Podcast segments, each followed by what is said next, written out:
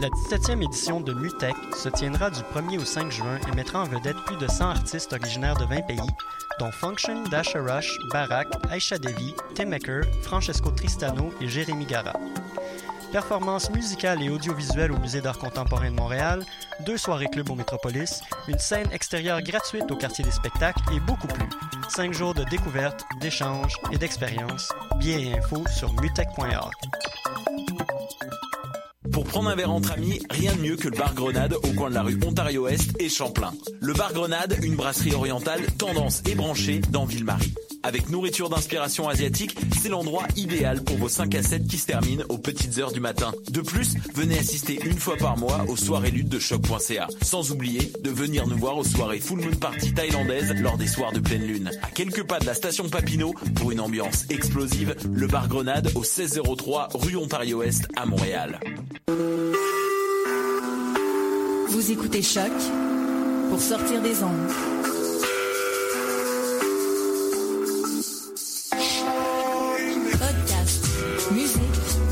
Découverte. Sur choc.ca.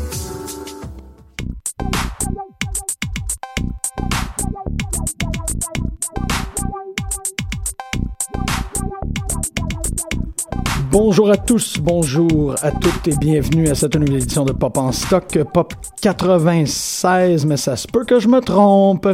Aujourd'hui, en fait, euh, à Pop en stock, euh, on est ici pour ramager euh, un bien grand homme et pour faire cela, on s'est entouré de très grands hommes. Ça me fait absolument plaisir de présenter quelqu'un que ça fait longtemps que je veux qu'il vienne participer à l'émission parce que c'est euh, c'est une personnalité d'abord et avant tout, euh, enrobée dans un magnifique cerveau habillé des plus beaux vestons euh, de euh, l'Université de Montréal. Jean-François Thériault. Bonjour. Salut, tu as très bien compris. Euh, tu mets le petit casque sur les oreilles, tu parles Je dans parle le dans le micro. Exactement. Jean-François, merci beaucoup de, de joindre à nous aujourd'hui, euh, surtout que tu es, déjà quelqu'un qui est très aisément capable d'aborder euh, les sujets pop. Tu le fais avec les comédies musicales québécoises au officiel. Dans mon autre vie. C'était tellement badass. Pour accompagner un autre grand homme non moins séduisant, Antonio. Vraiment? Salut! Bonjour! Ça faisait très longtemps. Oui, ça faisait longtemps, purée. Il fallait. Yeah, je suis euh, particulièrement heureux. En fait, vous êtes vraiment les, les meilleures euh, personnalités euh, slash cerveau slash habillement pour être capable de parler de cet homme-là qui nous a quittés en mars. Quelque chose comme ça, si je me rappelle bien, dans les alentours du mois de mars 2016. Dans cette année de 2016 qui ne finit plus de tuer les gens. Mm, c'est Ouais. vrai. C'est Là, on sent le, le côté enfin, générationnel. Oui, vraiment, vraiment. Euh, Umberto Eco, euh, qui, euh, ben, c'est ça, qui est décédé, euh, et qui euh, laisse quand même une, une, une traînée de, de larmes derrière lui, Ah surtout de la part de nous, académiciens. Et ici, je vais, je vais, euh, je vais, je vais citer très librement Gabriel euh, lors d'un voyage ensemble. Il- à l'annonce en fait de sa mort, il s'est tourné puis il a dit mais c'est super le fun qu'on ait eu des gens comme comme Echo et comme Bart qui ont, qui ont vécu assez longtemps pour euh, valider beaucoup nos sujets de recherche. Oh, Bart n'a pas vécu très longtemps, par contre. Non, mais il a quand même Frappé par un camion de lait. Ouais. 44 ans, c'est ça? 50 ans. Je sais pas, mais, mais en fait, il, il, il, euh, de par sa présence et quelques-uns de ses textes, notamment Ouais. euh, La vie où l'on catch, euh, il nous permet de, de- d'étudier la lutte professionnelle euh, dans, entre derrière les portes universitaires. Puis c'est on, on, on doit énormément à ces, ces auteurs-là, notamment ces deux grands hommes-là, et euh, Christeva, mais elle est toujours vivante, ça fait que ça va bien. Euh, On en parle pas. Non, tantôt, on va en faire une autre fois. Mais euh, c'est très agréable d'avoir ces gens-là qui ont réussi à faire des, qui ont, qui ont publié des textes très très très influents et qui euh, ont engendré des réflexions qui nous permettent en quelque sorte de justifier nos euh, orientations plus populaires à l'université. Fait que, essentiellement, c'est très simple pour pour les gens qui ne connaissent pas trop la dynamique universitaire quand j'arrive euh, dans un cours de fin de session puis que je dis hey je voudrais vraiment vraiment travailler sur Superman si Echo n'avait pas euh, existé ou s'il était mort peut-être beaucoup plus jeune le professeur aurait probablement plus de chance à lever le sourcil et à dire mais mais vous vous basez sur quoi? Mm. Mais moi, très rapidement dans mon parcours universitaire, j'ai pu lever un petit livre qui s'appelait Du Superman au surhomme et telle une carte de métro, de métro, pardon, de Monopoly, euh, passer go et réclamer 200 dollars en faisant comme ting. Réclamer son A+. Ouais, ça, ça a toujours été, euh, il a, il a toujours été très, très, très utile. C'est pour cette raison-là que son départ, euh, euh, pour moi, se fête pas dans une, dans une tristesse, mais vraiment dans une célébration. Je suis comme, yes, merci pour tout ça. Et euh, c'est pour ça que, que je suis très, très content de vous avoir, vous deux, parce que euh, j'imagine que vous avez un peu euh, vécu la même chose lors de vos parcours, de brandir écho et de dire, oh yeah. Oui, non, tout à fait. Ben, En fait, euh. Ce qui est, ce qui est, ce qui est surprenant, c'est que euh, tu citais avec Bart, et puis effectivement, il, il y a un effet de, de non seulement de génération, mais de, de, de propos euh, communs. Et euh, Umberto Eco débarque très tôt dans la, dans la culture populaire avec un livre qui, à ce jour, est resté euh, comme tel inédit en français. Il n'y a pas de traduction. Euh, ce qui est très dommage parce que ça, ça, s'inscrit un peu dans ce que tu viens de dire. Euh, si euh, le livre avait été dès, son, dès sa parution italienne euh, traduit en français, ça aurait aussi encore davantage ouvert les portes de l'analyse de la culture populaire. Ce livre, c'est Apocalyptici e Integrati, donc apoli- apocalyptique et intégré de 1964. Alors la date est importante parce que euh, ça fait partie, c'est véritablement un pilier de la, de la naissance des études, euh, des études pop.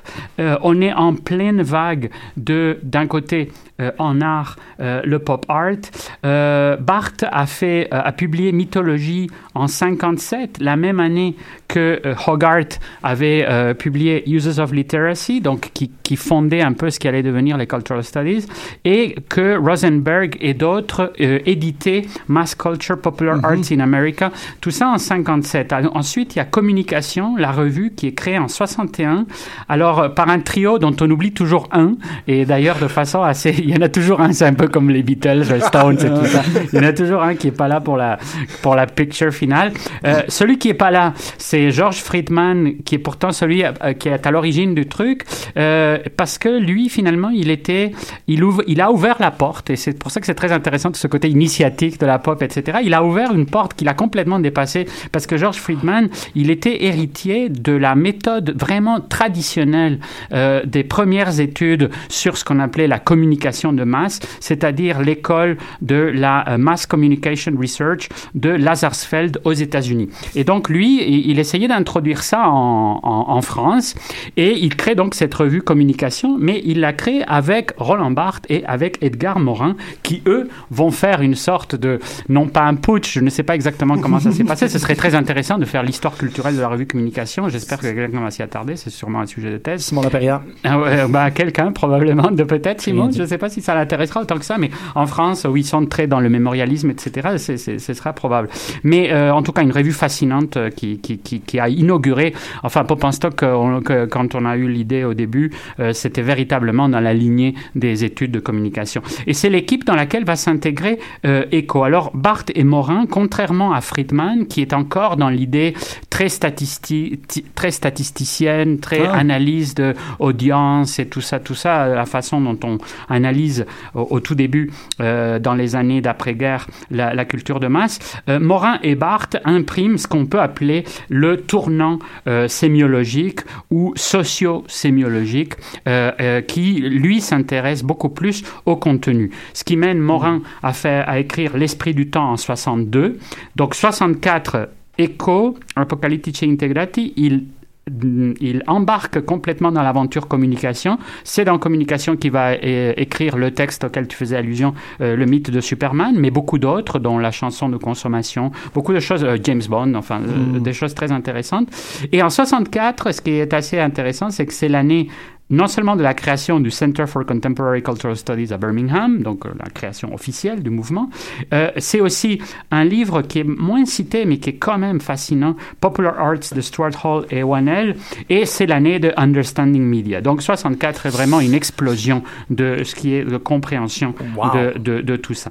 Et Umberto Eco se situe là-dedans tout à fait au même niveau que toutes ces autres que toutes ces autres ces autres publications.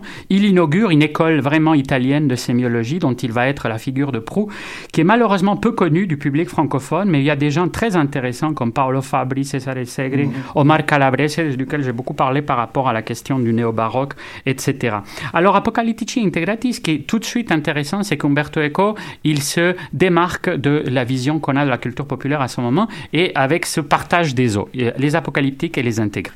Les apocalyptiques, c'est tout à fait la tradition de, euh, dans un vaste spectre qui va de euh, l'école de Francfort euh, jusqu'à... il anticipe même finalement les critiques que Debord va faire trois ans plus tard dans la Société du spectacle. C'est finalement une vision absolument assez dantesque de la culture de masse, précisément avec ce terme de culture de masse qui n'est pas le même que culture populaire et c'est chaque terme a son importance.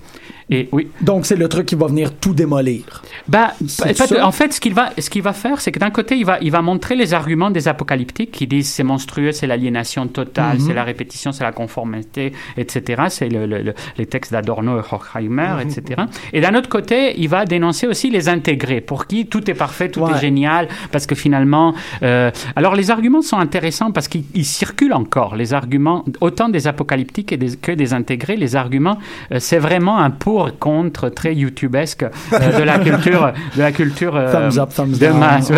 Alors d'un côté, évidemment, euh, il y a dans les intégrés, ils vont dire que ce n'est pas seulement la culture de masse n'est pas seulement du capitalisme, mais que c'est aussi une forme de démocratisation populaire, puisque mhm. ça crée enfin une culture véritablement démocratique qui permet à l'accès à la culture à des gens qui n'en avaient qui, qui, en avaient été exclus.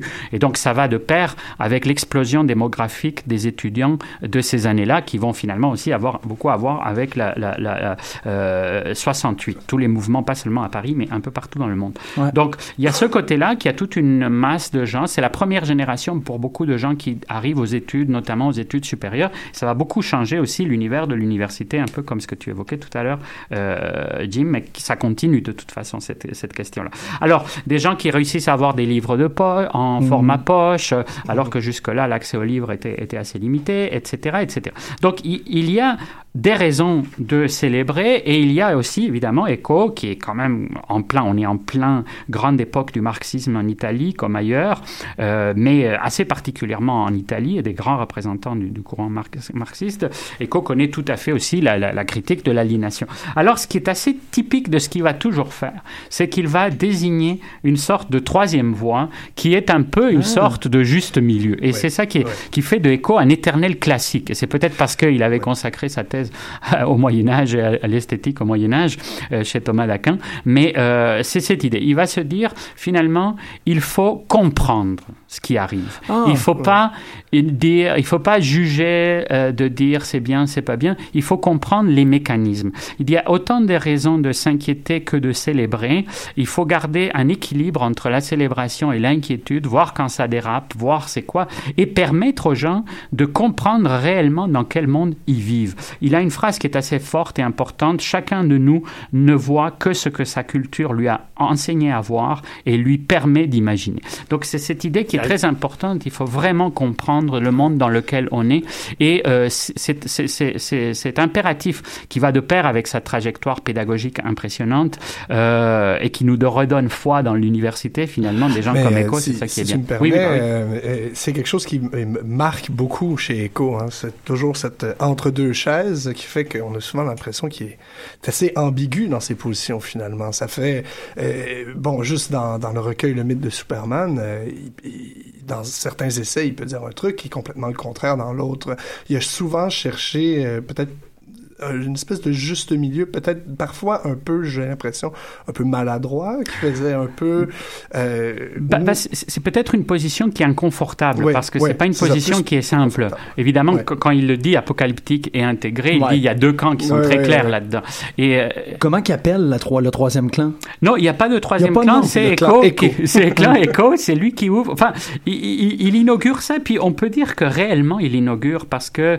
Je me ferai une petite badge, moi, s'il y avait un nom. Ouais, ouais, c'est vrai. On peut trouver, un, on peut essayer de trouver. Il faudrait exhumer le, dans, dans, le texte, chercher. Mais, mais ce qui est assez intéressant, c'est que quand on pense aux autres, blason comme dans Drive, là, ouais. un scorpion doré dans le dos avec ça écrit. Ouais, c'est ça. Ça mais, biffe une université. Ben, non, mais c'est, en même temps, c'est très taoïste et tout ça. Je, je, je n'irai pas jusqu'à dire qu'il y a une contradiction parce que de l'avoir beaucoup euh, enseigné, parce que quand on enseigne, c'est là qu'on apprend vraiment les trucs parce qu'il faut, t'es obligé de vraiment euh, d'aller dans les tripes et puis de, de, de, d'assumer le truc puis de, le, de, de, l'exposer, de le transmettre. Donc, je, je, je ne dirais pas qu'il y a de contradiction. En fait, c'est souvent ce qui se passe, c'est qu'il y a des paragraphes qui sont euh, faussement simple. Echo a une mm. lecture ah. beaucoup plus, une écriture beaucoup plus limpide que ses contemporains. ça, c'est clair. Et c'est d'ailleurs un des grands plaisirs. On le, euh, présente toujours, en tout cas, moi, à l'université, euh, dans, dans, mes, mes cours d'histoire de, de, la critique littéraire, comme le, le bon gars. Vraiment, premièrement parce qu'il considère le lecteur. On leur enseigne toujours du côté des théories de la lecture. Mais Echo est toujours vu comme ce, ce justement cette figure-là bienveillante. Hein, oui, oui. Puis je, je, pense que ça lui a collé. Alors, je, je pense que c'est un personnage beaucoup plus com complexe comme, comme les grands penseurs. Mais, mais, mais c'est vrai qu'on en fait une sorte de Father Christmas de la théorie littéraire. Et, euh, mais, mais ce n'est pas, euh, euh ce, ce, n'est pas des contradictions. Il, tu parlais de la lecture euh, à, à, à l'instant. Et là aussi, il refait le même jeu de la troisième voie. Parce qu'il dit finalement, moi, je suis pas du côté des déconstructivistes fous où genre le texte, euh, c'est chacun fait ce qu'il en veut, puis on s'en fout. On peut dire que euh, euh, Superman est fasciste, comme on peut dire que Superman est communiste, puis on n'a pas à donner des preuves. Donc ça, c'est vraiment la déconstruction euh, extrême. Et de l'autre côté, il n'est pas non plus d'accord avec les théoriciens euh, du, du texte qui est comme une bible à chaque fois qu'il faut entièrement respecter. Donc il essaye de trouver à chaque fois. Mais c'est sûr que du coup, alors qu'on est beaucoup dans des extrêmes en général, dans les théories, ça, le, ça lui prête aussi le flanc à différentes critiques, parce que, et précisément, beaucoup de gens vont trouver qu'il n'est pas assez loose avec le lecteur, parce qu'il le ramène quand même au texte, et puis, euh, en même temps, euh, moi, je suis assez, euh, de, de, pour l'avoir beaucoup utilisé aussi dans, les, dans, mes, dans, dans mes analyses et tout ça, je, je, trouve que c'est bien qu'il existe juste milieu, parce que le monde de la théorie est souvent embarqué parce que Antoine compagnon a appelé le démon de la oui. théorie. Et effectivement, il y a des phrases qui sont très belles et qui nous emmènent très loin dans cette sorte de sublime romantique, parce qu'on est beaucoup quand même dans l'héritage de la théorie du sublime romantique, qu'on le veuille ou pas, notamment les déconstructivistes. Et euh, finalement, euh, c'est bien aussi de ramener un peu de clarté méditerranéenne. C'est un peu ce que Echo a fait avec, euh, avec ça. Et puis, je, je pense que il faut beaucoup de mauvaise foi pour lui vouloir lui faire dire ce qu'il n'a pas dit. Je pense qu'il a essayé à chaque fois d'être soucieux dans la façon dont il rend compte des, des, des, positions des uns et des autres. Et puis, il a toujours essayé de se trouver un peu quelque part de, de, de pour, pour, trouver une, une sorte de terrain d'entente. Et c'est là où je pense qu'il y a un vrai respect du lecteur dans tout ce qu'il fait, pas juste dans ses théories sur les, sur les lecteurs. Mais euh... j'aime ça en fait, de, de, parce que c'est un, un monstre sacré. C'est dans ces grands noms que tu cites dans une conversation pour, pour taire ou pour faire sonner l'argument d'autorité, mais vous, vous, vous le personnifiez vraiment d'une belle façon. C'est un bon gars, c'est ça. Un... Ben, oui. Non, non, et puis je pense que lui, il n'a jamais voulu être que un monstre ouais, sacré non. parce qu'il est beaucoup revenu sur ses, sur ses textes et à chaque fois avec des, des, des visions assez, assez intéressantes. Par exemple, sur Apocalyptici Integrati, Bompiani, parce que ça a été quand même un best-seller, ce qui est aussi très intéressant, un des rares ben oui, qui réussit à franchir ça avant même qu'il soit romancier. Mais euh, Bompiani a fait l'édition 30 ans et du coup, ils lui ont demandé, bon, qu'est-ce que vous pensez de, des 30, 30 ans après Apocalyptique intégré? Puis il revient avec un texte où il réfléchit sur ça etc. Donc, je pense aussi que c'est intéressant, contrairement à la position de la vache sacrée qui, a dit d'une bonne fois pour toutes son mantra, etc. Je, je pense que c'est quelqu'un qui était prêt à revenir sur ses, euh, sur ses positions, puis d'ailleurs qui a qui a montré aussi une grande liberté dans ses, dans ses recherches. Le, le, le Apocalyptici Integrati, comme je dis, c'est très triste que... En, en, fait, ce qui est triste, c'est qu'il n'y ait pas eu de réception française. Parce que finalement, on peut le traduire maintenant, mais ça n'aura, ça n'aura vraiment plus aucun non. intérêt dans un certain sens. Pourtant, c'est un manque, c'est un vrai vide qu'en 64, il n'y ait pas eu ce texte. Pourquoi? Parce que dans ce texte, il y a premièrement un article qui, euh, ça commence précisément par les positions, euh, établir les positions très claires, comme je l'ai dit, mhm. entre les critiques euh, de la culture de masse et, euh, et, et, et, la célébration. Et puis finalement, quand on voit tous les gens qui ont continué ce débat-là des années après, on se dit, bon, ça aurait été bien qu'il y aurait eu... Que tout le monde soit dans son camp. Ouais. que les gens aient, un peu pris connaissance de ce texte. Team Iron Man. ouais, exact. Le, le, le chapitre d'ensuite, c'est la structure du mauvais goût, qui est aussi quelque chose de très intéressant parce que c'est un des grands textes méconnus en français par rapport au kitsch. On cite toujours ah Hermann Broch et puis quelques autres, mais c'est quand même le, le, livre, l'article de, de, Echo est très intéressant sur le kitsch parce que ça rejoint aussi beaucoup. Euh, et, et, à chaque fois, c'est pour ça que je dirais, c'est son art de ne pas être dans les contradictions, mais d'assumer que c'est quelqu'un qui à la fois adore, parce que c'est clair que c'est sa formation, euh, tout, tout, tout, ce qu'il a lu quand il était petit, c'est vraiment Sandokan, c'est toute la tradition du roman feuilleton populaire mhm. italien, Salgari, etc., mais aussi français, Eugène Sue, Les Mystères de Paris, tout ça, mais aussi les fumetti, donc les bandes dessinées, ça a été, il appartient tout à fait à la première génération, celle qui a vraiment lu euh, Superman et, compagnie. En temps de euh, guerre, donc, littéralement. voilà. Et euh, donc, ça, c'est quelque chose, c'est un passé qu'il a entièrement assumé. Il a consacré un roman, d'ailleurs, La flamme de la, la j'ai plus le titre en tête, mais euh, c'est un de ces euh, euh, où il y a beaucoup d'illustrations très intéressantes ah, parce que c'est une sorte de roman un petit peu. En tant que roman, ça marche pas tout à fait, mais ça marche très bien comme quelque chose pour pour pour se rendre un peu compte de son de son parcours. il y a beaucoup de, planches de qu'il a récupéré des trucs qu'il avait marqués dans sa mémoire et qu'il se et qu'il l'exhume en allant chercher des documents, puis il retrouve la case de bande dessinée rare. D'ailleurs, le, le, livre est un hommage entier à un personnage de bande dessinée de femme fatale, et c'est le livre se présente comme une sorte de quête aussi presque proustienne, parce qu'évidemment, sa Madeleine, c'est la bande dessinée beaucoup plus que beaucoup plus. C'est la flamme quoi? Euh, La mystérieuse. Attends, je. Tu l'avais. La mystérieuse flamme de la reine Loana. Ouais, exactement. Moi, je veux lire ça. Oui, oui. Ben, en fait, oui, ben, c'est beau pour nous qui aimons la bande dessinée, etc. il, y a, des très belles choses, euh, il y a des très belles choses là-dedans.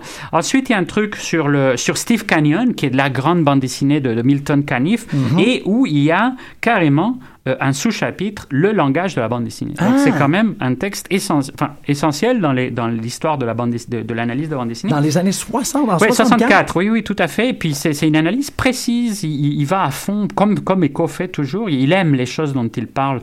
Et, euh, et alors il rapproche ça de façon très sympathique de Hume, du pragmatisme anglais, avec le sous-chapitre Hume et l'Indien, introduction à la recherche empirique, avec déjà toute cette idée du signe et euh, à l'intérieur de de la bande dessinée et à l'extérieur. Ah. Il y a son célèbre mythe de Superman dont on va dont on va reparler. Tout de suite après, le monde de Charlie Brown, donc ce qui est quand même très sympathique puisque il consacre tout un truc. Mais c'est la grande époque où les intellectuels adorent Peanuts, ça c'est vrai. mais euh, mais bon, n'est pas terminé cette époque-là est encore euh, non, euh, effectivement. Non non, c'est un grand classique. Mais là encore, nous avons les deux classiques qui se ben affrontent avec avec ça. Et puis ensuite, il embarque dans un autre domaine qui, qui est tout à fait intéressant, puis où il est resté aussi méconnu dans le monde francophone, la chanson de consommation. Et euh, à travers, c'est le grand moment du yéyé euh, en Italie, avec notamment Rita Pavone, et il fait une analyse extraordinaire de Rita Pavone, le syndrome de la Lolita, beaucoup de choses. Enfin, c'est passionnant, c'est vraiment 60s, c'est pop, c'est beau, ça continue à se lire. Enfin, maintenant, ça a pris, c'est un peu comme les vieux vins, ça, ça a vraiment pris un, un cachet qui, qui est totalement différent. Et puis ensuite, il part sur un autre donc vous voyez que c'est vraiment comme une machine de guerre, la Apocalyptic Integrati. Et c'est pour ça que c'est dommage parce que certains textes ont été essaimés, mais la cohérence de l'ensemble en 64 est extraordinaire. Ensuite, un chapitre, carrément un grand chapitre sur la télévision. Et là, c'est carrément avant que Raymond Williams travaille sur la télévision, avant que Fiske et tout ça. Et d'ailleurs, il annonce bien avant beaucoup de choses qui vont être sans cesse reprises dans l'histoire, euh, le grand récit canonique de Cultural Studies. Alors, euh, sur la télé, il, s'intéresse déjà à toutes les, questions qui vont venir, c'est-à-dire euh, la, critique du modèle de la passivité, euh, la, différence entre euh, le dirigisme culturel avec lequel il prend aussi des distances, parce que c'est une époque où on défend beaucoup la télévision comme pédagogie mmh. versus la télévision comme, comme commerce. Puis malheureusement, on sait qui a gagné cette, cette bataille en général, mais en même temps, lui, il montre bien que c'est pas juste juste ça, que c'est pas juste l'opposition entre le dirigisme et le, et le, et le commerce. Et il finit par euh, des petits textes, mais très, très intéressants comme toujours, sur la science-fiction, euh, notre monstre quotidien, qui est assez sympathique aussi sur les sur l'horreur, et la stratégie du désir. Donc euh, vraiment quelque chose Ben d'extraordinaire en 64. Et euh, ce qui est triste, c'est que la réception, elle va vraiment être extrêmement tardive. Certains de ces textes vont se retrouver dans la version française de Superman au surhomme, mais très peu finalement. Euh, dans Superman au surhomme, euh, on voit que c'est beaucoup plus euh, les textes qu'il aura écrits, mais qui sont très intéressants aussi évidemment, euh, par rapport à cette problématique dont on va, à laquelle on va y revenir, du, du, du, du- du- des traditions feuilletonesques Mhm. et l'influence sur le mythe du surhomme euh, et sa récupération fasciste. Et puis en anglais, en- euh, donc ça c'est en 93 la version française, et en 94 les Américains proposent une certaine, un certain patchwork dans, un, dans une version qui s'appelle Apocalypse Postponed, où il y a quelques textes euh, du, de l'original avec des nouveaux. Ils reprennent la- la- l'apocalyptique et intégré avec le retour qu'il a fait depuis. Euh, ils reprennent Charlie Brown, évidemment. Ils reprennent des trucs intéressants sur la télé, euh, beaucoup de choses qu'il a fait par la suite. La contre-culture, parce qu'il a aussi écrit sur la contre-culture. Il a écrit sur les bandes dessinées chinoises. C'est On Chinese Comic Strips, Counter-Information and Alternative Information. Sur les radios indépendantes italiennes dans les années de plomb, donc carrément le, le grand moment de, de, de la contestation. Et puis, euh, il parle même de la Cicciolina, si vous vous rappelez, c'était cette star porno italienne qui s'était présentée aux élections et qui permettait euh, aux gens de toucher son sein pour un vote. Euh, donc, ça a été un grand événement. Et puis, il appelle ça In Search of Italian Genius, d'une façon assez, assez rigolote. Parce que là aussi, il faut pas oublier qu'il était extrêmement Ouais. drôle. Il a montré à chaque fois dans tous ses textes et, et euh, un humour. euh, moi, je, je, je situe ça tout à fait dans la tradition d'Erasme de Rotterdam, qui est, je pense, éco-aimé. Euh, ce que Erasme appelait le serio ludere, donc savoir euh, s'amuser sérieusement, qui marche dans les deux Ah, sens. ouais. C'est-à-dire l'humour qui est à la fois sérieux, c'est-à-dire qui tombe pas dans une facilité. Maintenant qu'on parle des, des mauvais humoristes québécois, l'humour qui tombe pas dans les facilités, mais en même temps euh, le sérieux drôle finalement, le, le- de savoir rendre les choses sérieuses drôles, puis euh, inversement. Et cet art-là, encore une fois, on retrouve le fait qu'il cherche quelque chose Ouais. entre deux pôles Ouais. Et qui jongle avec ça. C'est très drôle quand même ce, ce que tu rappelles sur, euh, sur tout ce travail-là qu'Echo a fait sur la culture populaire parce que je lisais hier, bon, pour préparer ça ici, un, un- un article assez drôle et, assez, assez le fun à lire qui est paru dans la revue euh, Tangence, si je me trompe pas, en 92 par Julia Bettinotti et Paul Bletton.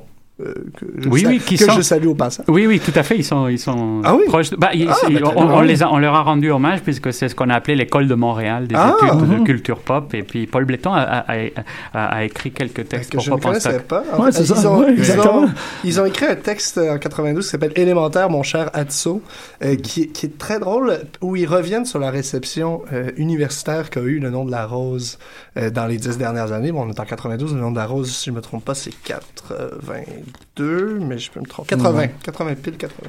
Euh, et puis, euh, où ils vont dire, finalement, les, ils vont commenter les différentes approches que, que, les, commenta- que les commentateurs ont pris pour euh, aborder l'œuvre d'écho avec le... Pas le film avec Christian Slater. On va juste être 100% certain, là, juste au cas où que... De, de, de quoi? Non, pas le... euh, non, c'est avec Sean Connery, le film. mais il y a Christian Slater dans c'est son premier Ah. rôle au cinéma. Je Ah. vais juste dire ça de même, man. Là, j'ai Jean-Jacques Hano. Oui, là. ah non. Et, et puis, euh, et puis euh, donc, euh, Bettinotti et Bletton euh, prennent bien soin de préciser que personne dans la critique universitaire a voulu avouer que c'était un roman policier. Euh, Wow. Parce que euh, comment euh, l'auteur du traité de sémiotique, comment l'auteur de l'œuvre ouverte peut-il être vendu dans une pharmacie avec euh, un euh, livre de cuisine pour le micro-ondes et euh, je sais pas, peut-être à cette époque-là un disque de Céline, je sais pas. Mais euh, il reste que euh, personne dans la critique universitaire en, fait, tout le monde a cherché la clé. Qu'est-ce qui, Oh, wow. qu'est-ce qui, euh, quel est le sens caché de cette œuvre-là? Ça ne- C'est impossible. Ça ne peut pas être traité comme une œuvre de littérature. Ça ne peut pas être seulement un fichu bon roman policier. Et- mais c'est intéressant, ça rejoint le fait qu'il n'y a pas eu de réception d'Apocalypse Exactement, Intégrate, ici, que- exactement, parce que c'est- justement, Echo a été reçu comme ce grand universitaire-là, ens- enseigné dès ses premiers textes critiques, qui a une, une immense, finalement, un, un grand souffle sur la théorie. Et là, de le voir arriver avec un roman populaire, 8 millions d'exemplaires vendus, des traductions, des, euh, un film au cinéma. Ben ouais. Mais qu'est-ce qu'un grand universitaire va foutre dans Mhm. un Jean Coutu, tu sais? Euh, et puis la- la- la- l'article est, est- est- est vraiment très très drôle à lire parce que il cite finalement tous les cas de figure de la critique où finalement on a fait des on a fait des études euh, psychanalytiques très poussées comme quoi est-ce que Echo finalement c'était vraiment une métaphore de la sodomie avec Borges pour Wow. et blablabla. Et jamais on ne parle du fait que c'est un roman policier et, et, et, et jamais on mentionne le fait qu'il s'inscrit dans un genre qui est le, le euh, pas monastic novel, mais le, le medieval euh, euh, euh, policier, le policier Ouais, médiéval, qui est un oui. genre... euh, bon, Whodunit, ouais, ouais. oui, le, medieval le, medieval whodunit, qui a écho...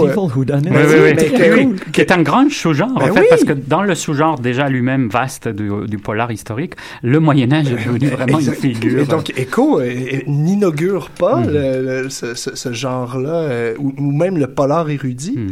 Je veux dire, Echo est certainement pas le premier à en faire. Mm. Mais jamais, et l'article est vraiment fascinant là-dessus, jamais on a voulu le lire comme ça. Il fallait le lire. Et- Alors qu'il qu'il file la, la- la rencontre parfaite, comme tu dis, entre le genre qui existe déjà, le sous-genre, et le fait que c'est toutes ses préoccupations, parce que c'est sa thèse Mhm. sur le Moyen Âge Mhm. avec euh, toute la question du nominalisme, etc., qu'ensuite il a déjà écrit sur Sherlock Holmes euh, dans le contexte de Ouais, Pierce, etc., etc., et donc le, le- ce paradigme de la trace de Ginsburg qu'il connaît euh, sans doute. Je connais pas le rapport, mais c'est clair que c'est deux grandes figures italiennes qui ont, qui ont, qui ont dû beaucoup euh, se lire. Et, et, et- et que donc on voit le mélange complet, Oui. puisque euh, le, le personnage Guillaume de, de Baskerville incarne tout à fait Ah oui, à la fois euh, l'un et l'autre. Mais ça fait très, très, c'est- très typique d'Echo, je trouve, cette espèce de vision à 180 degrés. C'est-à-dire, puis ça représente bien aussi le personnage de Guillaume de Baskerville, qui connaît autant tous les traités papaux euh, Mhm. des- de tous les siècles derniers que les drogues hallucinogènes. Mhm. Et c'est ce qui fait euh, son travail de détective euh, particulièrement efficace, c'est que justement, il y a cette vision-là qui est très héritée de Sherlock Holmes quand même, à 180 degrés.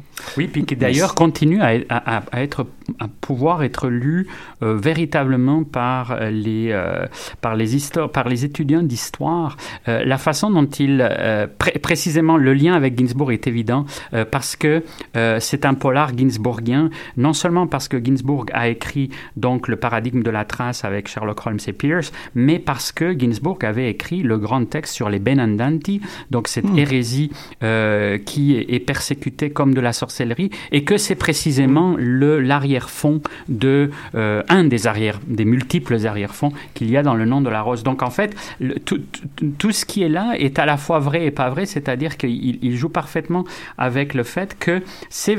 Il a pris vraiment à, la- à, à cœur de faire à la fois un roman policier, à la fois un roman historique et à la fois un roman évidemment borgésien. Et donc c'est là où, où c'est fascinant les différents. euh, Et, et- et en faisant ça, c'est c'est- là, je trouve ça tellement stimulant ce que tu viens de dire, c'est qu'il il, il met euh, en illustration une dynamique qui est vraiment intéressante que, que t'entamais avec ce texte-là sur les, les, les, les apocalyptiques et les, les, les initiés. oui. C'est que c'est quelque chose qui va nous suivre même dans notre contemporain. Moi, je sais qu'en tant que, que, que personnalité active au sein de Pop en Stock, je me fais accuser d'intellectualiser la culture pop. C'est comme si je devrais prendre une position défensive par rapport à l'activité que je mène, de dire mais tu, tu devrais juste Enjoy. nous laisser Mm. triper sur Fantastic Four puis arrêter de tout le temps Ouais. mettre des puis ça je trouve ça extraordinaire parce que dans le livre on dirait que les gens, tu sais, le livre ne peut pas se défendre là, parce qu'il il est livre. Puis Echo avait probablement aucune raison d'aller défendre Il sa a- position. Exactement. Il y en a plus ri qu'autre chose. Mais les gens montent immédiatement à dire non, non, non, non. Non, tu- il faut rationaliser ce plaisir de lecture là. Oui, ça peut pas être juste du- Et puis, et puis, il faut penser aussi juste pour bien illustrer finalement cette espèce de vision là qui, qui traverse un peu toutes les cultures. C'est quoi le fameux livre qui tue? C'est quoi le fameux livre à la fin Oui. euh, du nom de la rose? Euh, Ce qui crée finalement tout ce, ce cafarnaum. C'est quoi la mallette de C'est la comédie. C'est la deuxième tombe de la poétique d'Aristote.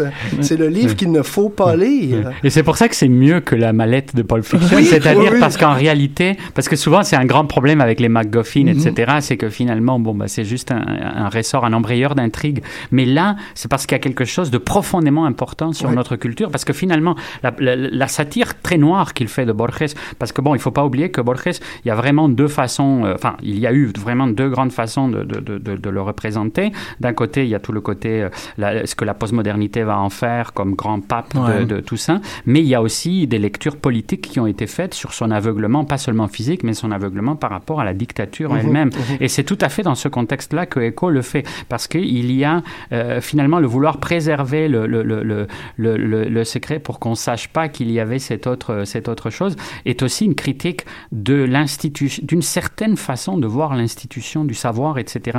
Et l'ironie ultime de tout ça, de ce qu'on de ce que de ce que de ce qu'on est en train de dire, c'est qu'il va écrire l'apostille au nom de la rose. et donc pour justifier sa position, il va livrer un texte théorique essentiel sur la postmodernité et peut-être le seul réellement qui reste extrêmement euh, présent, euh, valide, valide etc. Et donc c'est là où finalement il ouvre les voies. C'est pour ça que je disais tout à l'heure qu'il nous réconcilie avec plein de choses parce qu'il nous réconcilie aussi avec euh, un discours universitaire sur la postmodernité qui était aussi rabat-joie que le discours qu'il pouvait y avoir contre les, la, culture populaire. Finalement, c'est pour ça que le serio ludere d'Erasme est important chez Eco, c'est que c'est aussi une joie de vivre. Il montre qu'il y a une joie de lire qui va dans une joie de vivre et que finalement, euh, on voit qu'il aime Superman, qu'il aime Charlie Brown, etc. On voit qu'il comprend pourquoi c'est si bien fait. Mhm. Et c'est pour ça que contre les fans qui trouvent que on souille ou que on euh, désacralise ou que on euh, euh, désenchante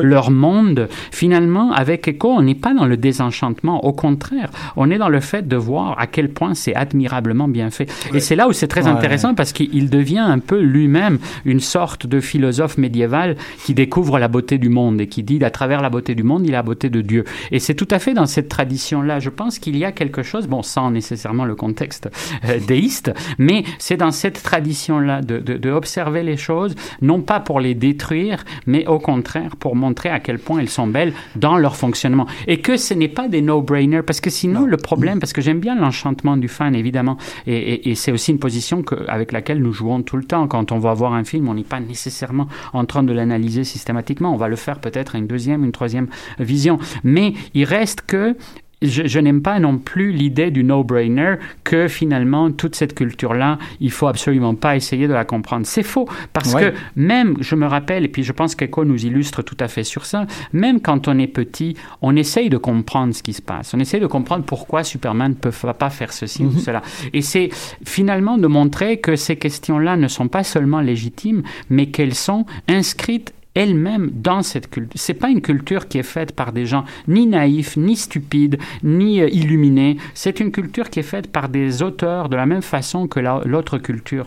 Et, euh, et bon, même si maintenant la division, je pense, n'a plus vraiment de sens. Mais en tout cas, pendant longtemps, il y a eu une division et tout simplement, c'était des artistes qui fonctionnaient dans des cadres différents de production. Mais euh, ils avaient recours exactement aux mêmes problématiques par rapport au récit. Et c'est ça que fait tout à fait très bien et ce qui recueille bien le, du Superman au surhomme en parlant sur euh, Eugène Sue, etc., mhm. etc., c'est il montre à quel point il y a une maîtrise narrative qu'il ne faut pas juger. Et c'est ça qui est très important parce que, bon, on a beaucoup oublié les feuilletonistes, etc., euh, mais euh, parce que la culture populaire est aussi dans une sorte d'obsolescence programmée. Puis je vois à chaque année que les étudiants connaissent des choses qui sont vraiment dans leur, dans leur spectre temporel très, mhm. très limité. mais donc les, les choses du 19e sont un peu, un peu en train de disparaître de la mémoire collective. Mais lui, il montre non seulement à quel point nous sommes redevables de cette culture du roman feuilleton du 19e et que nous sommes dans les, ces archétypes, mais aussi dans ces fonctionnements narratifs. Et puis, il montre que ce n'est pas intéressant de juger Eugène Sue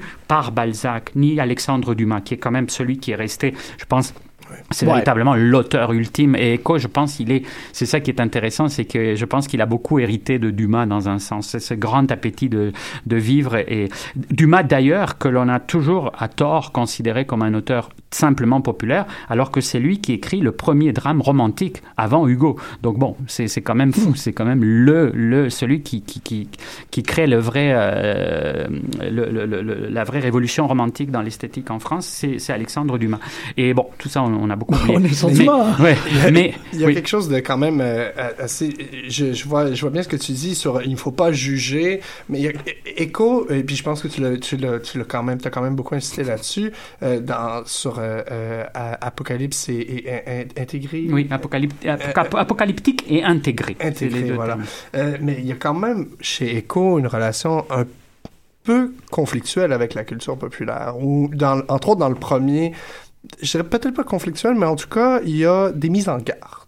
Euh, oui, oui, surtout sur la ah question, surtout sur la question du récit puis de la narration. Dans, dans le premier essai de, de, de, de Superman au surhomme euh, qui s'appelle euh, Pleurer, pleurer pour Jenny. Pleurer pour Jenny. Sur Love Story, oui, qui a été un grand best-seller, très oublié aussi. Exactement. Où il dit finalement euh, c'est la recette, c'est la chimie, la chimie ne se trompe pas, mais... il faut pleurer. Mais et, et, et donc il va dire, euh, bon, euh, le, le, roman feuilleton, je pense à ce moment-là, qu'il qui, qui analyse dans son, dans son article, il dit, euh, c'est la fabula à l'état pur. Hein, euh, où finalement euh, ça devient euh, une, une, narration, une, c'est ça, une fabula, une narration, un espèce de système, hein, on ne se réinvente pas, il parle encore en système, où à l'intérieur duquel tout, en guillemets, fait sens, hein, tout trouve son sens.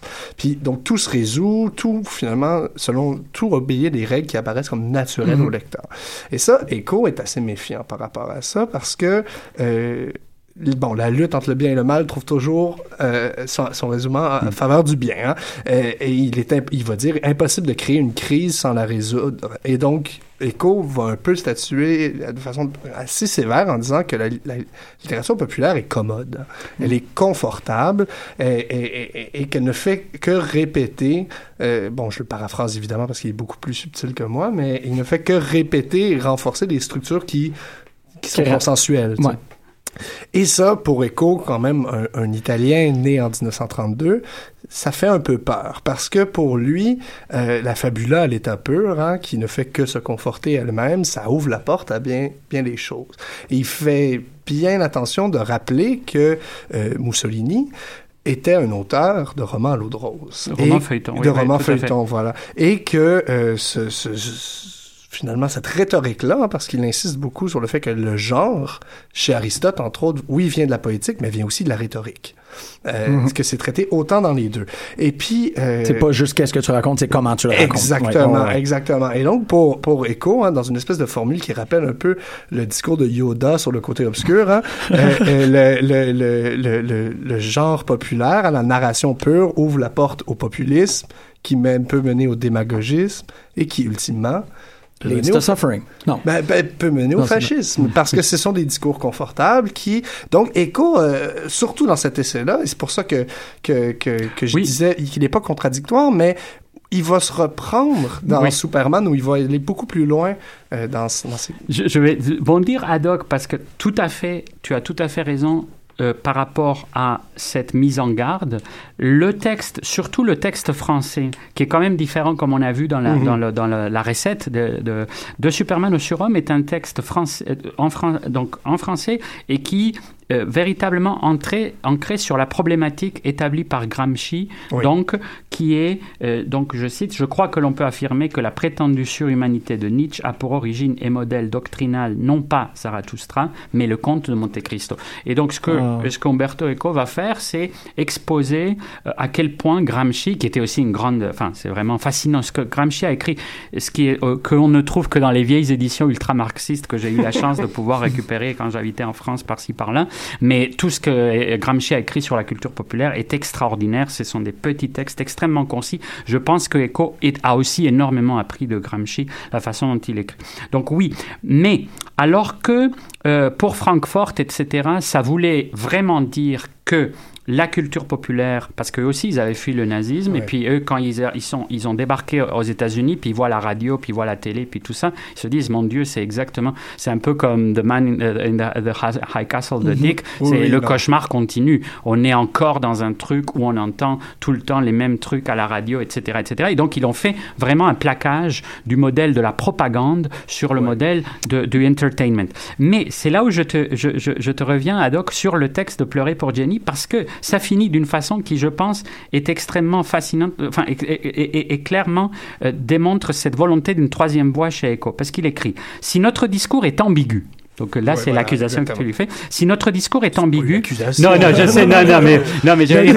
la, la, façon dont, non, mais la façon dont tu l'as lu, disons, c'est ça. Si notre discours est ambigu, c'est probablement que plus la narrativité est dégénérée, et là, il faut dire qu'il n'utilise pas le terme à la façon dont les nazis utilisaient l'art dégénéré, c'est qu'il dit que finalement, il y a eu une évolution et que l'art mhm. populaire a eu un premier moment qu'il considère qui a été démocratique parce que ça allait beaucoup avec les révolutions bourgeoises, etc., etc., et que peu à peu, ça a perdu cette fonction initiale.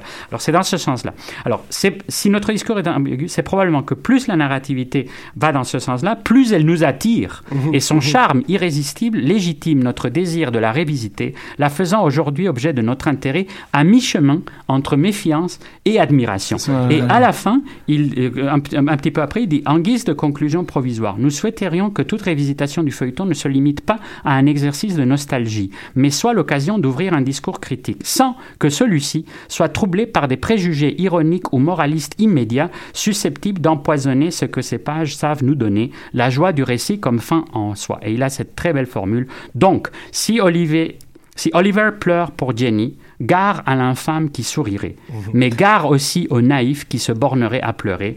Il faut savoir démonter les mécanismes. Et je pense que ah, cette phrase-là est extraordinaire parce que c'est exactement ce qu'il dit. Alors que Francfort, il n'y a jamais ça chez Adorno, etc. Parce qu'il y a une vraie, il, y a une vraie détestation de, de, bon. Et là encore, il faudrait trouver l'autre terme, euh, tiers terme, qui est Benjamin, qui lui est aussi tout à fait un, un peu à part. Mais quand Adorno il, oppose le jazz à Stockhausen, c'est que véritablement, il y, a, quelque chose qui est de l'ordre du manichéisme. Il y a d'un côté l'avant-garde, ça c'est bien parce que ça nous aide à réfléchir, etc. Et de l'autre côté, il y a tous ces trucs euh, complètement abétissants, etc. Alors que là, je trouve que dans cette formule, Eco fait exactement euh, ce ce que ce que ce qu'on disait, c'est qu'il montre nous aimons à la fois cette culture-là. Et ça, c'est très intéressant parce que c'est vrai que en 64, euh, c'était un peu rare finalement de le dire de façon aussi claire.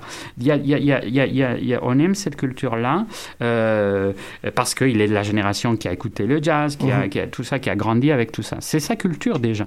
Donc on aime ça, mais en même temps on n'est pas dupe. Et c'est là où c'est c'est intéressant. Et je pense que cette tension est, est, non seulement souhaitable, mais je pense qu'elle est nécessaire. En tout cas, nous, quand, avec Samuel, je pense qu'on s'est retrouvé tout à fait là-dessus par rapport à, à l'idée initiale de Pop en Stock, etc. C'était véritablement ça. C'est pas pontifier, venir pontifier euh, sur les bienfaits ou les torts de, de la culture populaire, c'est véritablement la volonté de comprendre comment elle fonctionne. Et je pense que c'est là où c'est intéressant, et, c'est là où c'est aussi un modèle euh, plus gramscien, plus, plus subtil et plus nuancé, c'est qu'il faut comprendre comment fonctionnent les, les aussi d'un point de vue politique. Mhm. C'est-à-dire si on veut pas, parce que finalement, j'aime beaucoup aussi évidemment la Société du spectacle parue trois ans plus tard et qui ne connaît pas du tout toute cette réflexion et qui fait d'un bloc monolithique du spectacle qui est purement l'aliénation totale, etc. C'est très puissant, mais en même temps, évidemment, ça nous laisse dans quelque chose que c'est vraiment take it or leave it. c'est vraiment, vraiment, il y a, y a, maintenant quoi? Il y a, y a rien. À...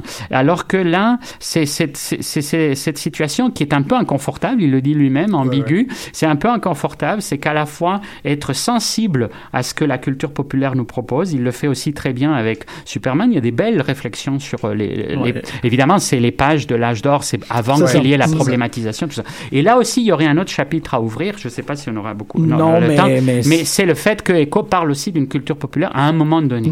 et que ensuite, je pense, mais, mais il reste très important parce que par rapport, non seulement d'un point de vue archéologique, par rapport à tout ce qu'il dit sur le 19e et tout ce qu'il dit sur le, la première moitié du 20e siècle, mais ça nous aide aussi à comprendre un peu ce qui vient après. Parce que finalement, après, ce qui arrive, c'est que la culture populaire s'accapare et s'approprie des éléments de la culture problématique que Eco a par ailleurs ça. analysé dans un super bouquin qui est l'œuvre ouverte, qui est un des grandissimes textes si on veut comprendre l'art moderniste, les avant-gardes du XXe siècle. et Donc Eco a fait les deux. dans, Oui. dans, dans- qui, qui vraiment euh, on faisait deux catégories Mhm. l'art problématique Mhm. et l'art euh, confortable ou Mhm. consensuel Oui, ou- la consola- je- l'idéologie de la consola- consolation. exactement mais qui est encore très important parce que je, je pense, moi-même, je suis, enfin, on est tous tiraillés parce que finalement, ce n'est pas monolithique. On voit bien que c'est complètement. Je- pense, moi d'ailleurs, qu'on n'est plus du tout dans l'époque de la division. On est dans une époque d'entrecroisement de tout ça. ouais. Mais euh, ce que l'on voit bien, c'est qu'il y a encore des produits qui fonctionnent vraiment à l'idéologie de la consolation. Et euh, je pense que tu voulais évoquer Captain America, puis il se trouve que je l'ai vu hier aussi, et que euh, j'ai aussi trouvé que c'était vraiment un retour complet de l'idéologie de la consolation. Mais bon, ce n'est pas étonnant dans ces films super-héroïques blockbuster, mais, euh, mais bon. il- Mais, non, c'est- en fait, c'est parce que c'est plus, euh, c'est un, c'est un rappel d'une conversation qu'on avait en, en préparation de l'émission, c'est que on, on parlait de la division, en fait, que, que Echo fait dans Superman du Surhomme entre cette idée-là de euh, la possibilité de faire un mythe ou la possibilité de faire un personnage romanesque, en fait, un personnage mythologique ou un personnage romanesque, et que le comic book était continuellement sa ligne en Ouais. train d'amener. Puis là, on parlait, c'est ça, on a parlé du Golden Age, puis disait, moi, je disais plutôt que euh, ça dépend des époques. C'est le, le pied est directement sur la ligne. Des fois, le talon va un peu plus d'un côté, des fois, va plus de l'autre. Et que, euh, ben, Jean-François, euh, de- du tac au tac, là, de tout son, son- de tout son esprit, capable de sortir son espèce de, de- de réflexion sur Batman Superman. Que, euh, il y avait une espèce de volonté, ou du moins, je ne veux pas paraphraser pendant que tu es dans la pièce. Que- c'est plus gênant. Non, mais en fait, euh, ben, si, on, si on, on va un petit peu dans, dans le mythe, de, l'essai du mythe de, de, de Superman, qui est, qui est, qui est ben, dont il faut quand même parler Oui, euh, en, extraordinaire. en culture populaire. Euh, Echo, à, à mon sens, fait une lecture très, très, très fine euh, du genre, finalement, en partant, euh, bon, évidemment, d'Aristote, parce qu'il part toujours d'Aristote, parce que tout le monde part toujours d'Aristote. Ah ouais, Moi, je parle d'Antonio. Euh, ouais. Non, non, je voudrais- L'Aristote de Lucas. Euh, mais, euh, mais oui, donc, et, et puis, et finalement, il, il- part de cette définition très prescriptive des genres euh, pour montrer comment euh, euh, ben, ça répond à une logique du mythe, ça répond à une logique de littération, condition de la mémoire, qui basée finalement sur une culture orale, Ah et ouais. puis qui fait que le mythe est ce retour constamment là, cette itération-là du même, et que ça fonctionne très bien dans ce système-là. Et tout en soulignant par contre qu'il y a eu des translations, entre autres avec avec avec euh, les romans. Euh, oui, mais avec à- ensuite historique, je veux dire Ah avec oui. avec euh, le romantisme, le, euh, la- la- les théories hegeliennes, euh, l'avènement du droit d'auteur, la, la, oui, du et, et qui fait que finalement on tombe dans l'âge du mythe, on passe à l'âge du roman, et donc avec avec des, des, des processus de, de, de, de, de- de diffusion mais de production complètement différents. Mm. Où on était dans la répétition, dans, dans l'itération, dans l'âge du mythe, on tombe dans l'invention. Ouais, parce que là, le, parce qu'au début, quand c'était dans l'oralité, on, on devait répéter les histoires continuellement pour qu'elles restent actives. Là, on est capable de les mettre dans un, dans un bouquin. Et même s'il y a personne qui est en train de la raconter, cette histoire-là, elle reste intacte. Oui, c'est aussi Oui, que et- l'invention vend. Euh, L'invention, c'est ce qui sert Ouais, à, oui, vendre- oui. à- à- à- Le système économique du livre est basé sur l'invention. Mais où, où, où Echo est très intéressant, c'est qu'il va dire que le, mi- le, le, le Superman ou le, super-héros est la par- marche cette ligne-là Mhm. euh, euh, qui est extrêmement difficile à tenir entre l'itération, il faut que Superman soit Superman, et l'invention. Toujours, alors chaque épisode, Oui, des mais- milliers de. Oui, oui, et, et- mais il faut, il- on, on peut pas redire Superman ad vitam aeternam parce qu'il n'y a pas d'économie du comics. Alors, il faut, cette ligne-là est tellement mince que les très mauvais auteurs qui passent de un ou de l'autre euh, ben, tombent dans l'oubli. Et moi, je pense personnellement que c'est le problème avec Batman vs Superman, c'est qu'ils ne comprennent jamais euh, que Snyder, parce que moi, je blâme Snyder, je sais que toi, tu... Ouais, moi, je suis un peu plus sur le. Je blâme le duo, là. Le- Ouais, le- mais le- c'est que Snyder, a complètement trahi Ouais. le mythe euh, de Superman. et il y aurait quelque chose de super intéressant, Jim. Je pense que tu, tu serais tout à fait, tu, tu- tu pourrais tout à fait euh, t'attacher à, à- la, à la tâche. C'est que non, c'est que quand il fait le mythe de Superman, ce qui est fascinant, c'est que en une note en bas de page, il commence à parler Ouais. des autres Oui. euh, super-héros Oui, oui, oui. et on voit l'apparition de Fantastic Four. Donc on voit que tout est en train de commencer du Mhm. côté de Marvel et que la révolution vers le héros problématique à la Lukács, qui est précisément l'analyse qui est en train de faire Echo, est en train de se faire. Ouais. Donc bon, je pense pas que Stanley a lu euh, l'article de Echo. Ceci dit, on voit bien qu'il y a une synchronicité extraordinaire parce que ce que Echo est, est en train d'analyser comme euh, comme problématique, et Stanley le prend comme base de départ pour sa refonte De des super-héros. Ouais, Parce que ouais. finalement, ce qui va réussir, c'est à introduire la problématisation euh, et romanesque dans le panthéon des, des- des super-héros. Et puis, ce qui est aussi très intéressant, c'est qu'Umberto Eco, euh, une des analyses vraiment les plus porteuses de futur, dans, parce que c'est quelque chose qui s'applique vraiment à, à l'âge d'or, mais en fait, il a une intuition de ce que ça va être que la voie pour l'âge, euh, pour les différents âges à suivre. C'est quand il analyse le fait que finalement Superman est condamné au what if, aux histoires, puisque comme il ne peut pas évoluer, il peut pas se marier puis divorcer, etc., parce qu'il faut toujours qu'il revienne à lui-même et qu'il revienne à sa tabula rasa de, de personnages mythiques, et que donc, ce que la façon de créer des nouveaux récits, ça va être les visions alternatives. Alors, c'est ça qui est fascinant parce que c'est exactement ce que DC et Marvel vont faire systématiquement Earth avec ouais. on Infinite Earth, etc., etc., et avec l'idée que on redémarre le Panthéon par une crise totale. Et euh, donc c'est là où c'est intéressant parce que c'est pas seulement un texte qui analyse le passé de Superman, mais il pose les jalons de ce que les super-héros vont devenir. Et c'est pour ça que je dis que ce serait un article très intéressant de faire une lecture de, de, de, du mythe de Superman dans le contexte exactement où il l'a écrit par rapport aux super-héros, ce qui était en train de se passer. Mais en Parce même temps, il proposait, c'est ce qui est vraiment intéressant avec Echo, c'est qu'il est autonome dans sa réflexion parce que euh, en marge, il propose l'idée des mondes possibles et incompossibles, Ouais. qui, moi, à chaque fois qu'il y a quelqu'un qui le théorise dans un cours, je finis toujours par dire, ben c'est c'est Earth X, c'est Ouais. Earth 16, c'est Earth arrête, c'est Bottom Breeze, c'est Gotham by Gaslight, puis moi, il y a aucune manière... euh, François, qui est de ma cohorte en sémio, travaille sur les mondes possibles et incompossibles. Puis moi, je suis comme, mais t'as pas lu Crisis on Infinite Earth, fait que tu m'apprendras rien là-dessus, malheureusement.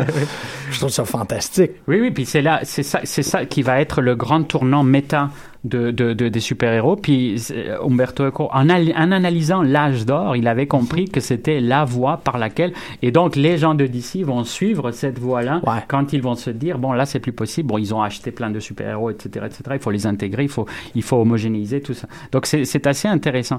Mais à partir d'un moment, je pense que les super-héroïciens, les, les écrivains de super-héros ont lu Echo. Je pense qu'il y a aussi un avant et un ouais, après. ouais, ouais. Ça, peu à peu, ça s'est pas- ça s'est installé. Mais je pense pas du tout qu'en 64, Stanley ait eu connaissance de ça. Ni Zack Snyder. Ben, euh, euh, non, mais, mais ce qui est, ce je te qui laisse la minute pour conclure parce que. ce qui est fascinant vraiment dans ce dans ce, ce- cette belle catastrophe qui qui est le, le- le lancement de de la franchise de DC au cinéma, c'est vraiment euh, on n'est pas dans cette logique-là de la refonte. hein. On n'est vraiment pas dans cette dans la logique des différentes Earths. Mhm, on non, est tout. vraiment dans ben, même le choix est assez basé de dire on commence in medias res, Batman revient, Superman est déjà actif, le- le- on- pas d'origin story. Ouais, oh, Là, ouais. on commence, mais le problème là-dedans, c'est que euh, ben on se fie au mythe. Euh, Batman, euh, bon, on peut jouer avec le mythe de Batman. euh, Frank Miller le fait de façon, je veux dire, la, la- probablement la plus, la plus connue, Mm-hmm. mais juste de faire que Superman se demande qu'est-ce qu'il doit au peuple terrien, qu'est-ce que, qu'est-ce que je leur dois, ben là, on va jouer très très loin dans l'itération justement où, ce que je dis à Jim tout à l'heure, on, ne- on parle comme spectateur, on passe plus de temps à se demander est-ce que je suis est-ce que je suis vraiment est-ce que est-ce que c'est vraiment Superman? Est-ce que et donc le film ne se fait plus pour pour le spectateur parce qu'on est toujours en train de, se- de comparer les brisures dans le mythe. Oui, Ouais. et il reste pris dans l'opposition que établit Eco entre la conscience civile et la conscience Exactement, politique. ouais. Et ça, c'est fascinant parce qu'il il a vraiment mis le doigt dessus et on reste tout à fait là.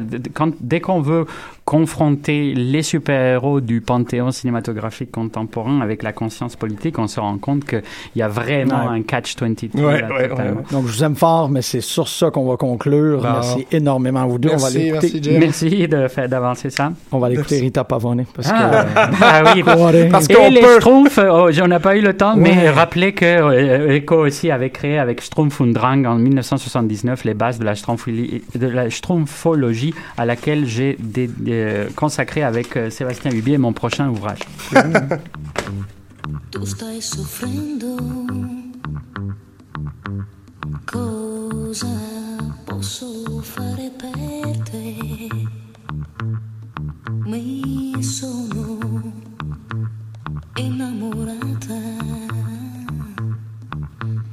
per te pace no, no, non c'è. Mondo, se rido e se piango è solo tu dividi con me Yeah. ogni